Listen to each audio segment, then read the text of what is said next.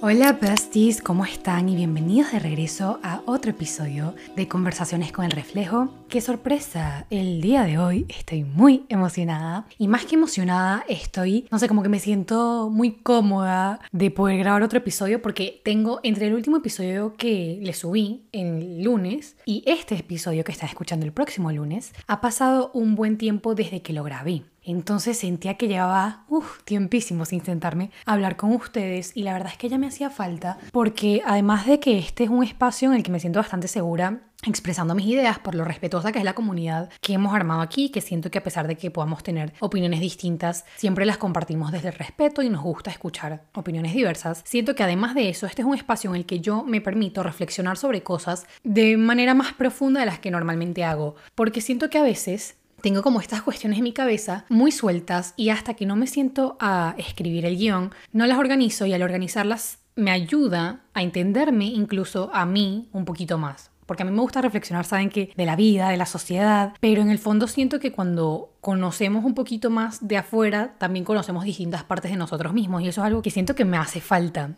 cuando paso tiempo sin grabar. Entonces estoy muy muy feliz de estar aquí con ustedes hoy. Espero que ustedes también se encuentren muy bien y que yo los pueda acompañar en este pequeño ratito. Pero el día de hoy el episodio lo titulé con una pregunta y... Ay, cómo le di vueltas a cómo titular este episodio, porque no sabía cómo expresar todo lo que quería hablar a través de un título y terminé haciéndolo en esta pregunta que a algunos les parecerá cualquier tontería, ¿no? Pero dice así, y si lo dices en voz alta, esto aplica para muchas cosas y va a aplicar para, espero yo, para todos los subtítulos que quiero tratar hoy. Y es porque a veces siento que nos da tanto miedo o nos sentimos como si va a importar tan poco si, si hablamos las cosas. Como si no va a ser una diferencia que usemos nuestra voz que digamos lo que pensamos, que digamos lo que sentimos, que hablemos de las cosas que nos gustan, de nuestros problemas. A veces sentimos que eso ocupa un espacio innecesario o que va a ser incómodo para otras personas o que no vale la pena hacerlo o que capaz nadie nos va a querer escuchar. Y hoy vamos a estar hablando de eso, del lugar que ocupamos en este mundo, de hablar de las cosas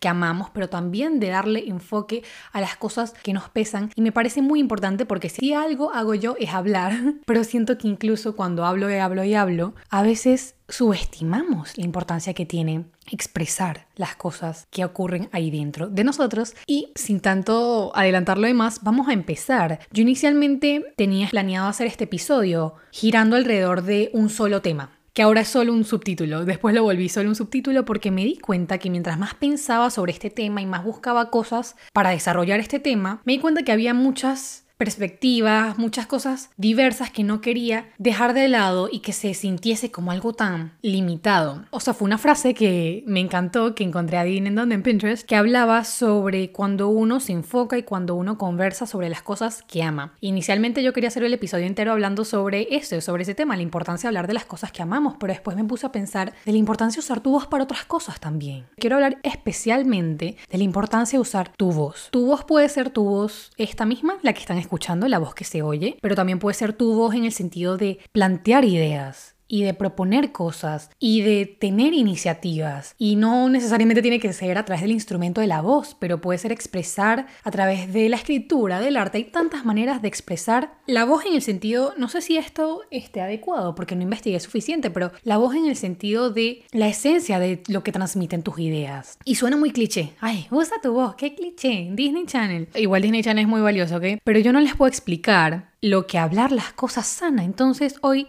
también vamos a tener un episodio muy enfocado en el tema de sanar, que siento que es un tema que a todos nos gusta mucho. A mí me encanta hablarlo y yo me he dado cuenta que a ustedes también les gusta escucharlo. Y al hablar de sanar, lógicamente también vamos a estar hablando un poquito más de lo que he hablado en los últimos episodios sobre el amor propio. Quiero ir directo al primer título sin tanta introducción porque ya me extendí. Y el primer título es este que fue el que inspiró y detonó el episodio en sí, que es hablar de las cosas que amas. Y estuvo activado en mi mente o estuvo detonado por esta frase que me encontré que dice, me di cuenta de que hablaba con más pasión sobre las cosas que me molestaban que sobre las cosas que me traían paz y felicidad. No quiero ser el tipo de persona que se obsesiona con su dolor. Estoy aprendiendo cómo cambiar la conversación y redirigir esa energía de manera creativa. Y esta frase me dio tantas vueltas por la cabeza, me puse a pensar cuántas veces hablo con más pasión, con más emoción sobre las cosas que me molestan, sobre las cosas que no me gustan, sobre las cosas que me pesan, que sobre las cosas que amo. ¿Por qué será que a veces invierto tanto tiempo, tanta energía en las cosas que no me gustan y le doy tan poca energía a las cosas que amo? No digo que esto sea en un total. En general me encanta también hablar de las cosas que amo, pero hay momentos en donde se me desvía un poquito la atención y empiezo a hablar y no solo hablar, a enfocarme tanto en lo que está mal, en todo lo que está mal y me pongo a pensar, ya va, pero en esto que todo está mal, algo, algo está bien y no quiero llegar, como siempre digo, a la positividad tóxica. Obviamente hay que sacar un balance y por eso más adelante también voy a hablar de todo esto de conversar y enfocarte en tu dolor y todas estas cosas. Pero claramente estamos empezando por lo primero, para desglosarlo un poquito. Y si me quiero parar aquí porque me dejó pensando, yo siento que como sociedad y capaz estoy equivocada porque claramente yo no he experimentado la sociedad de manera completa, ¿no? He experimentado la sociedad tan limitada como a lo que conozco, pero en ese contexto siento que está muy normalizado quejarse, ¿no? Hablar sobre las cosas que nos molesta. Es tan común escuchar en el día a día a la gente quejándose de lo que está mal, de lo que nos molesta, pasarte el día hablando con pasión, porque aparte es con pasión, no es como, ay, mira, sí, qué fastidio esto, no, es esto, tal, no sé qué, sobre las cosas que nos molestan, ¿no? Y yo a veces, en contraste, me he sentido un poquito o sea, en vez de yo sentirme insoportable cuando me estoy quejando de algo, de decir como, ah, ya Valeria, deja la quejadera, que no digo que esté mal quejarse, como les digo, más adelante vamos a hablar de esto, pero cuando uno se queja en exceso, en vez de yo sentirme ahí como, ay, no, ¿sabes qué? Insoportable. Yo me siento insoportable a veces cuando hablo de las cosas que amo. Yo siento que a veces cuando yo hablo de las cosas que amo estoy incomodando a las personas. Como si tener esa pasión por las cosas que te gustan fuese algo malo. Como si sentir tanto amor por algo es una inconveniencia para los demás. Y capaz, como les digo, esto está enfocado a mí capaz soy yo, pero a veces me cuesta creer que uno es el único que pasa por las cosas, ¿no? Y yo amo, y esto, esta frase me hizo pensar sobre hablar con pasión sobre las cosas que uno ama, porque yo sí amo escuchar a la gente hablar con pasión sobre las cosas que les gusta. A mí me encanta sentarme a hablar con alguien y cuando me doy cuenta de que esa persona es fan de algo o le gusta mucho un tema, me encanta empezar a hacerle preguntas sobre ese tema porque yo sé lo muy divertido que es hablar sobre las cosas que amas. Y me encanta por eso mostrar interés genuino sobre las cosas cosas que a las personas les gusta. Yo amo ver cómo a la gente se le iluminan los ojos cuando hablan de las cosas que les gusta, los sorprendidos que a veces se sienten las personas cuando les muestras interés, cuando ellos están hablando sobre algo que les gusta, como si fuese una sorpresa que a ti te intrigue tanto, ¿no? Y, a mí también me pasa. Cuando yo estoy hablando de algo que me gusta y la gente empieza a sacarme conversación sobre ese tema, me quedo como, ay, ya va, esto, esto no pasa tan seguido. La gente no me pregunta tan seguido sobre estas cosas y me puse a pensar, ¿por, ¿por qué será? ¿No? Y como les digo, capaz esto está limitado a mis interacciones sociales, capaz no es la regla. Sí tengo muchas personas con las que me siento cómoda a hablar de las cosas que amo, pero eh, yo me di cuenta o me he dado cuenta con el tiempo de que quejarse no solo está más normalizado, sino que a veces es, esta palabra la usa mucho en inglés, a veces es más relatable si tú te la pasas quejándote o si tú vas por la calle quejándote, es como más, la gente se identifica más contigo, ¿no? La gente tiene como más puntos en común contigo. Es tal cual esta palabra que se usa mucho en inglés que es relatable. Ay, qué contenido tan relatable. Me identifico con esta persona porque esta persona se siente capaz más humana. Y siento que a veces para conectar con alguien, incluso siento que es más fácil conectar quejándote. Ay, que mira el clima hoy, qué horrible está el día, que hablar con alguien que si yo digo, ay, qué lluvioso está el día, me encanta para quedarse en la casa leyendo un libro, me encantan los días lluviosos o qué sé yo, qué, qué acogedor se siente cuando ya está lluvioso. Estoy poniendo un ejemplo, ¿ok? Yo no soy la fan número uno de los días lluviosos, la verdad. Prefiero que el día esté soleado como está hoy a que esté lloviendo porque me pongo triste. Pero, como les digo, estoy dando un ejemplo que fue lo primero que se me ocurrió, pero...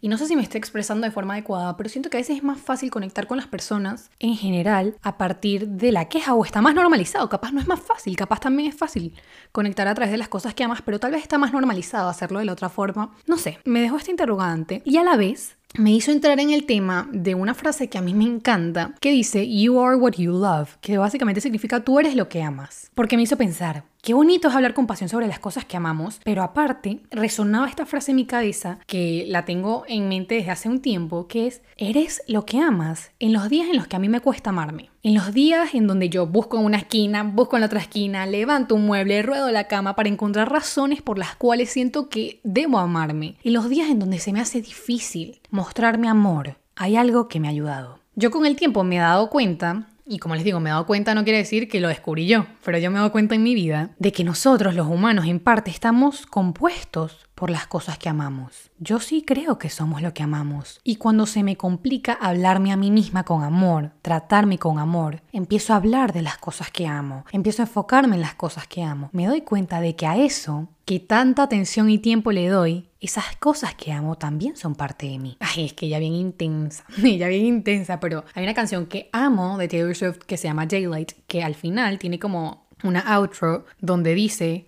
esta frase que les voy a leer. Dice, quiero ser definida por las cosas que amo, no por las cosas que odio, no por las cosas que temo, no por las cosas que me atormentan en medio de la noche. Yo solo creo que eres lo que amas. Y wow, esta frase a mí me encanta, por algo esta es una de mis canciones favoritas, porque me he puesto a pensar que a veces cuesta tanto amarte. Este proceso yo siempre lo he dicho, no es lineal, no es que llegas a un punto de esto, pero a veces cuesta tanto en el proceso tenerte compasión. Ok, me amo, me amo, pero está complicada la cuestión hoy. ¿Saben? A veces pasa yo por eso anoté aquí una reflexión, que bueno, se las voy a leer porque no me la sé de memoria, pero anoté esto, fue lo que me vino a la cabeza. Anoté, eres esa melodía de tu canción favorita. Eres las noches en vela a las 3 de la mañana con la luz encendida porque no puedes parar de leer ese libro que amas. Eres ese primer sorbo de café que se siente como si un pedacito de algo acogedor se hiciera parte de tu cuerpo. Cuando te cuesta amarte, vale la pena buscar rescate en las cosas que amas. Parece curioso decirlo, pero forman una parte de ti más grande de lo que crees. Estás hecho de pedacitos de chocolate que te comes a lo largo del día y de velitas con aceititos esenciales. Estás hecho de mensajes de esto me recordó a ti y avísame cuando llegues. Una parte de ti está compuesta de millones de te quiero y te amos, a veces correspondidos, a veces no tanto, pero siempre, siempre llenos de significado. Y cuando se vuelve difícil verte al espejo o encontrar razones, tal vez tienes que tomar una pausa y escuchar tu canción favorita o ponerte en la camisa de aquel concierto, o tocar las teclas de ese piano, o pisar los granos de esa playa, para recordar que tienes componentes infinitos. Y capaz, si logras amar con tanta facilidad todas esas cosas pequeñas, tal vez no tardes tanto en darte cuenta de que dentro de ti también cuentas con ellas. Eso fue algo pequeño que escribí, porque, no sé, me pareció lo más lógico. Decir, yo amo tantas cosas, es tan fácil amar estas cosas, que siento que son parte de mí. Y a veces cuesta tanto mirar hacia adentro con compasión y decir, ya va, pero estas cosas también son un poco yo, ¿no? Si eso que tanto amas es tan tú, ¿por qué no proyectamos un poco ese amor hacia nosotros? No digo que sea fácil, pero digo que es un buen paso para empezar, un buen sitio donde capaz es más fácil entrarle a ese camino, ¿no? Por eso me encantó tanto esa frase que les leí al principio, la de hablar con pasión sobre las cosas que amas, porque me parece algo increíblemente valioso. Yo creo que en el fondo sí somos lo que amamos. Y esto me lleva al siguiente subtítulo, que es ocupar tu lugar en el mundo y usar tu voz. Yo hace poco me di cuenta, y esto es un... Esto es una reflexión un poco vulnerable de mi parte, porque como no he tenido psicólogo como desde hace tres semanas, o sea, no he tenido sesión de terapia hace tres semanas, no se lo he contado. Así que bueno, después les cuento qué me dice mi psicólogo. Pero yo hace poco me di cuenta de que yo a veces me siento como una inconveniencia. Yo a veces siento que tengo que hablar muy rápido para que nadie se aburra antes de que yo termine de hablar, porque capaz lo que tengo para decir no les importa. Pero yo con esto, con este tema, me di cuenta de que a veces como seres humanos nos hemos acostumbrado a intentar ocupar la menor cantidad de espacio posible. Como si mientras menos estorbemos mejor. Porque si ocupas mucho espacio, capaz le molestas al otro. Porque si tus ideas son muy grandes y tus sueños muy llamativos, estás ocupando más espacio del que te toca. Porque si tu risa es muy fuerte y tu voz se proyecta muy amplia, entonces capaz no conviene. Y yo me quedé como, wow, ¿cómo nos podemos hacer sentir a nosotros mismos que no merecemos el espacio que ocupamos en el mundo? ¿Cuántas veces sentimos que no vale la pena decir eso porque Capaz no vale la pena que nos escuchen, que nuestra voz sea entendida y que ocupe su espacio. Sentimos como si es mejor quedarnos callados, como si es mejor que nuestras ideas pasen desapercibidas. Típica frase que nos dicen desde chiquitas, calladita te ves más bonita. Yo no quiero que esto sea así. O sea, yo no quiero tener que sentarme con mis hijas en el futuro y decirles, ah, no, es que calladita te ves más bonita. Tú naciste, tú mereces ocupar un lugar en el mundo. No es un favor que te están haciendo, ¿ok? El espacio que tú ocupas en el mundo no es un favor que te están haciendo los demás, no es un lugar que te están regalando, es el lugar que mereces. Es tu derecho ocupar ese sitio. No tienes que hacerte chiquito o invisible para no incomodar a otros. No estoy diciendo pasa la línea, la típica cosa de, ajá, tu derecho termina en la línea donde empieza el del otro, ¿no? Obviamente, respetar a los demás. Pero una cosa es respetar al otro y otra cosa es sentir que tienes que hacer invisible o pasar más desapercibido o hacerte chiquito o no estorbar o no molestar cuando tú tienes un espacio que tienes derecho a ocupar en este mundo. Tu voz está para ser utilizada y yo siento que a veces pasamos por la vida como si fuésemos una inconveniencia. Es como si fuésemos este estorbo, por así decirlo, para los que nos rodean, para quienes nos escuchan y creo que sobre todo en el fondo para nosotros mismos. Algo que me dijo mi psicólogo hace un tiempo, yo le dije es que me siento juzgada con este tema. No con este tema específico, yo le estaba contando sobre una situación y le dije es que yo sí, puede que me sienta un poco juzgada en esto. Y ella me dice, Valeria, ¿estás segura que es? ¿Que los demás te están juzgando? O capaz estás proyectando tu propio juicio de que tú te estás juzgando a ti misma hacia los demás. Y yo dije, creo que sí, creo que la que se está juzgando soy yo. Y creo que esto también pasa con el espacio que ocupamos en el mundo. Capaz el otro no nos ha hecho sentir como un estorbo, capaz sí, ¿ok? Capaz sí. Capaz la otra persona no nos ha hecho sentir como que tenemos que ser invisibles o más chiquitos o pasar desapercibidos. Capaz somos nosotros mismos que nos estamos juzgando, que sentimos que nuestras ideas no son suficientemente buenas, que sentimos que nuestra voz no merece ser escuchada. Capaz somos nosotros, es nuestro propio juicio hacia nosotros mismos y lo proyectamos hacia afuera, pensando que es el juicio de los demás. Porque por alguna razón cuando es el juicio de otros parece un poquito más legítimo, ¿no? Porque es más fácil lidiar con que alguien nos rechace, que darnos cuenta de que en el fondo, quien nos juzga, quien nos rechaza quien nos hace sentir como si estorbamos somos nosotros mismos. Y aquí hay que regresar un poquito al tema del amor propio y de que somos lo que amamos para intentar encontrar la vía en la cual tener autocompasión y no juzgarnos tanto. Y entender que merecemos que nuestra voz sea escuchada, que merecemos el espacio que ocupamos en el mundo y que sí vale la pena tener ideas que sean proyectadas hacia el mundo, que sean esparcidas hacia el mundo. Y esto me lleva al siguiente subtítulo, que le puse expresar lo que sientes para que no explotes después. Sí, hablar de lo que amas me parece extremadamente importante, pero yo creo que también es importante hablar de lo que te pesa. Yo estuve investigando un poco sobre este tema y encontré este fragmento que me encantó de parte de un psicólogo que dice que al hablar de las cosas, de nuestros sentimientos, pues, de lo que sentimos, también podemos experimentar un efecto curativo con una simple práctica de atención plena. Notar y etiquetar conscientemente nuestras emociones. Triste, ansioso, confundido. Dice así, al prestar atención y nombrar estos sentimientos, podemos verlos disiparse, desvaneciéndose de nuestras mentes a medida que nos volvemos más conscientes, centrados y en paz. Esto me encanta porque yo hace un tiempo les dije que algo que me ayudaba a mí, porque lo vi de una psicóloga que me encanta, que es una psicóloga de niños, se llama Mind Heart en Instagram, pero a mí me encanta seguirla. Yo siento que es sano mi niña interna cuando la veo. Y esta psicólogo a lo largo, o sea, hablaba de las mismas líneas de esto mismo que estuve investigando, que era que ponerle una etiqueta a lo que estamos sintiendo nos ayuda a que esa emoción se vaya y uno se queda como, ajá, ya va, ¿por qué? ¿Por qué pasa esto? Yo lo que estuve investigando es que esto es una práctica de mindfulness y el mindfulness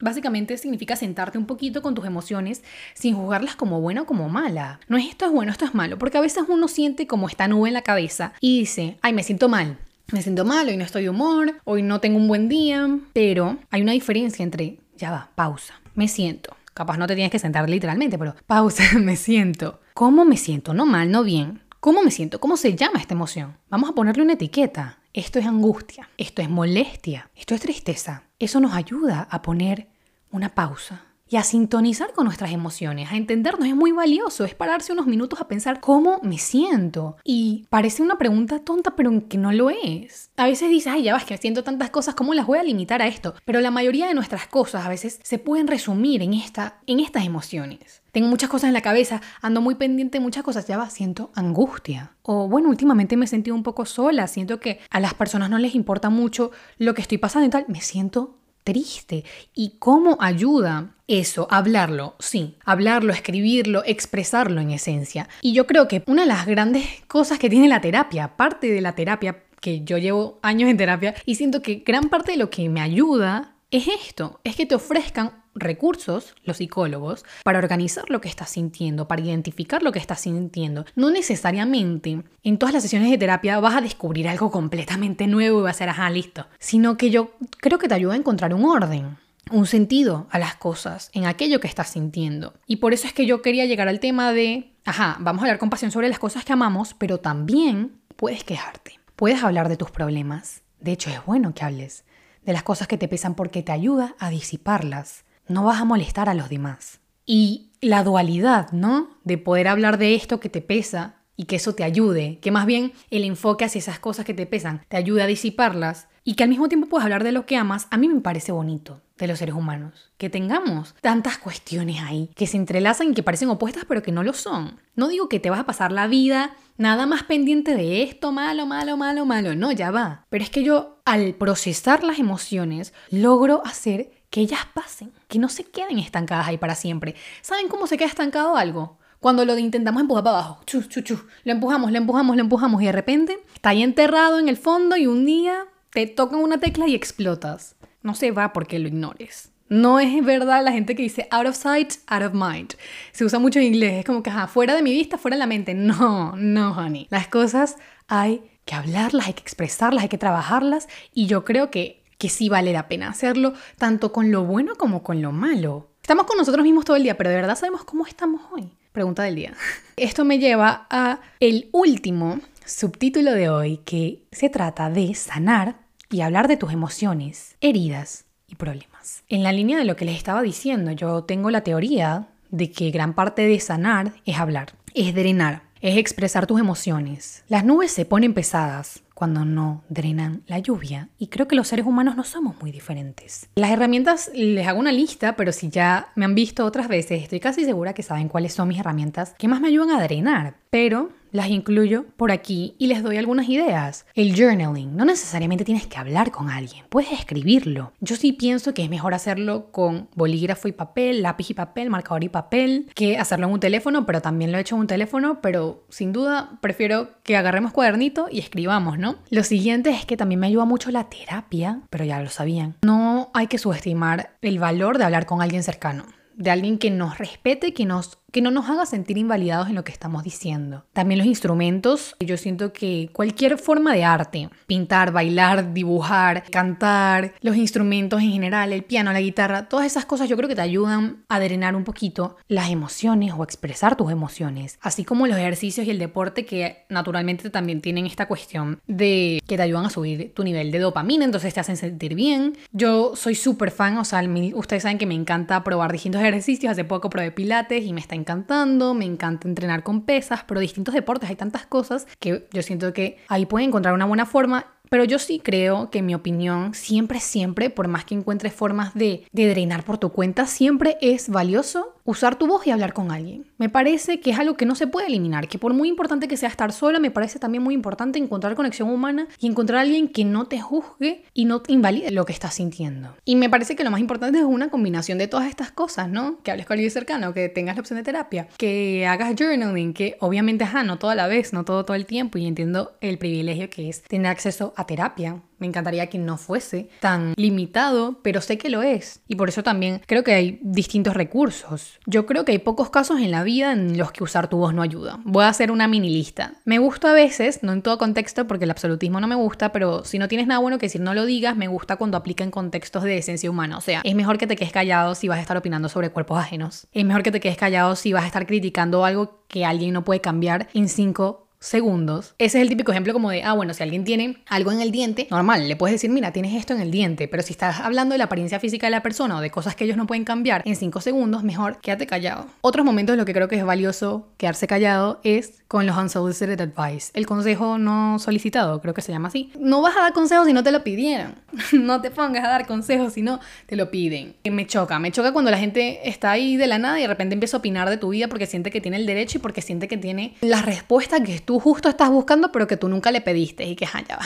No, gracias. Una cosa es que te sientes con alguien y hablemos de la vida y tal. Y otra cosa es que yo me pongo a opinar sobre tu vida como si yo tuviese las respuestas y yo nunca te las pedí. Me parece que esos son momentos en los que vale la pena quedarse callado, pero creo que en la mayoría de momentos en la vida vale la pena usar tu voz. Hay otros ejemplos. Siento que a veces vale la pena quedarse callado cuando sabes que sin importar lo que digas, la otra persona no te va a entender. Pero creo que a veces asumimos. A veces sentimos, ay, no, no me va a entender. Y ni siquiera lo intentamos. Creo que si ya intentamos, intentamos, intentamos y ya sabemos que la persona no lo va a entender, bueno, ahí capaz vale la pena quedarse callado. Pero tampoco hay que asumir que la otra persona no lo va a entender si nunca lo intentamos explicar. Sé que hay personas y tal vez contextos en los que se complica hablar sobre lo que sentimos, hablar sobre nuestras emociones. Capaz porque de niño te castigaron cuando expresabas lo que sentías, capaz porque te has encontrado en la vida con muchas personas que invalidan tus emociones, tienes algún trauma al respecto, capaz algunas personas te hacían gaslighting y te hacían creer que todo lo que sentías estabas loca, que eso nunca pasó así, que tú te lo inventaste, capaz alguien te manipuló, te decían, ay no, qué dramática cada vez que estabas intentando poner en palabras lo que estabas sintiendo, entiendo que no es fácil trabajar esto, pero sí me parece que es nuestra responsabilidad tomar las riendas y decir, ok, sí, ya va, capaz que esta persona no funcionó, pero eso no quiere decir que te tienes que quedar todo embotellado adentro. Es nuestra responsabilidad ir sanando. Esas cosas que a veces son grandes, a veces no tanto, pero que quedan en nuestras manos ir trabajando. Me encantó otra cuestión que encontré aquí sobre un artículo de psicología que decía, con el tema de las emociones, que también puedes, entre comillas, hacerte amigo de tu miedo.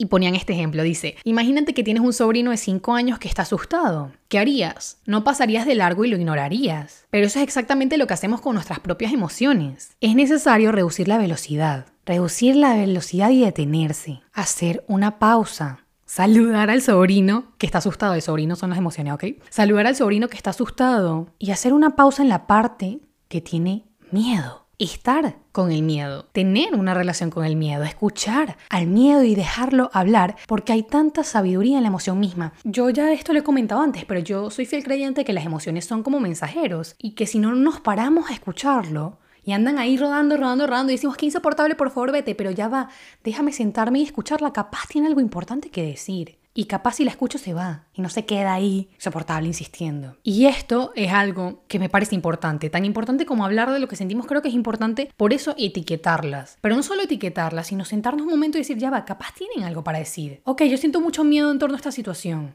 Ya la identifiqué. Ok, ya me siento mejor. Pero capaz no siempre le tienes que buscar el porqué ni las mil patas. Capaz en este momento no te sientes lista. Pero cuando te sientas lista, capaz toma una pausa y deja que el miedo te hable y te diga, me da miedo, porque me importa este tema. Me da miedo porque pasó esto en el pasado y no quiero que se repita. Y capaz ahí te vas entendiendo un poco y capaz te trae nuevas cosas que aprender, esa emoción que ya estás sintiendo por dentro. Y ya para terminar, lo que quiero hacer es que yo escribí una carta de perdón. Esta carta de perdón es porque siento que a veces a nosotros nos hace falta escuchar que nos pida perdón, porque capaz alguien te hizo daño y nunca te pidió perdón. Porque capaz alguien te hizo sentir invalidado y nunca te pidió perdón. Entonces, aquí vengo yo hoy a decir estas cosas que capaz te ayudan a sanar, que capaz te ayudan a conectarte con algunas que te hacía falta escuchar. Y la escribí por esto, porque siento que a veces en el tema de expresar lo que sentimos o hablar de las cosas que amamos o hablar de las cosas que nos pesan, nos hemos llegado a sentir como si no merecemos ocupar ese espacio o usar nuestra voz o que no vale la pena hacerlo. Y por eso les voy a leer esto que escribí esta cartita. Dice, perdón por todas las veces que intentaste expresar tus ideas y no fuiste escuchado. Perdón por los momentos en donde te quedaste atascado en el mismo principio de oración porque nadie hacía silencio mientras intentabas hablar. Perdón por los, ay, ya deja el drama y los sin parar. ¿Vas a seguir hablando de eso? Cuando lo único que estabas intentando hacer era vocalizar tu dolor para empezar a entenderlo. Perdón por las veces en las que hablar de aquello que te pesaba te dejó sintiendo peor en vez de hacerte sentir ayudada. Perdón por quienes minimizaron un problema y te hicieron sentir invalidada o por las risas que tuviste que forzar para que no se te salieran las lágrimas. Perdón por ese día cuando tenías 5 años, cuando por llorar sobre lo que te angustiaba te terminaron castigando. Perdón por los espacios que te hicieron sentir inseguro y por aquella vez que, en medio de angustia y una vergüenza que no tenías por qué sentir, te atreviste a hablar de lo que te pesaba y no te creyeron. No fue tu culpa, tu dolor sí importa, no estorba y no es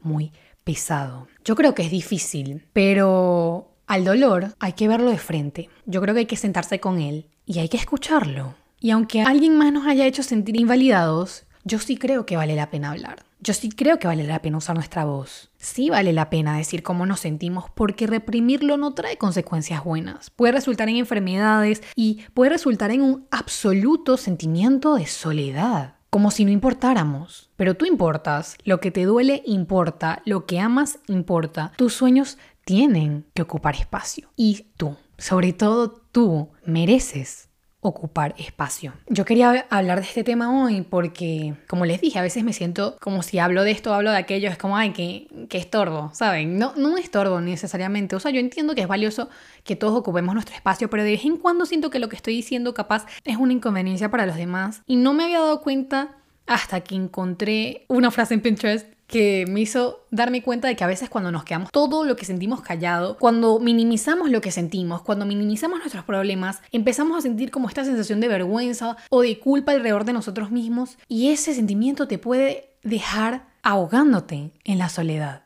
porque tú mismo sentiste que capaz como algún día alguien te juzgó, alguien te invalidó, entonces mejor quedarse callado. Pero yo creo que no. Yo creo que es importante retomar la pregunta de ¿y si lo dices en voz alta? ¿Y si esta vez sí te creen? ¿Y si esta vez no te invalidan? ¿Y si esta vez te hacen sentir entendido? ¿Y si esta vez alguien se alegra de que hables de las cosas que amas? ¿Y si esta vez no intentas minimizar tus problemas? ¿Y si esta vez tan solo te armas de valentía y lo dices en voz alta? Así que bueno, hasta aquí voy a dejar el episodio de hoy. Siento que últimamente mis episodios están siendo un poco como un fragmento de diario. Gracias por estar aquí, gracias por escucharme. Estoy dispuesta a leerlos abajo siempre en los comentarios que hablen de lo, de lo que les gusta si quieren. Me pueden dejar una lista, top 5 cosas que aman. Go ahead, me encantaría leerlos. Cosas que los hacen felices. Ahí estoy, los voy a leer. Este problema me pesa últimamente. Ahí está, lo voy a leer. De verdad. Así que déjenlo en los comentarios. Si están en Spotify ya saben que también dejo una cajita siempre y como siempre les digo, mis mensajes directos siempre están abiertos, tanto para arroba reflejo.podcast como para mi Instagram personal, arroba valemachu y una K al final. Eh, yo les mando un beso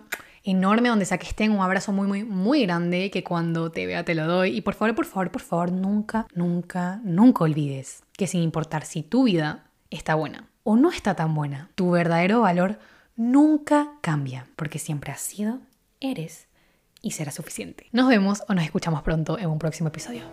Bye.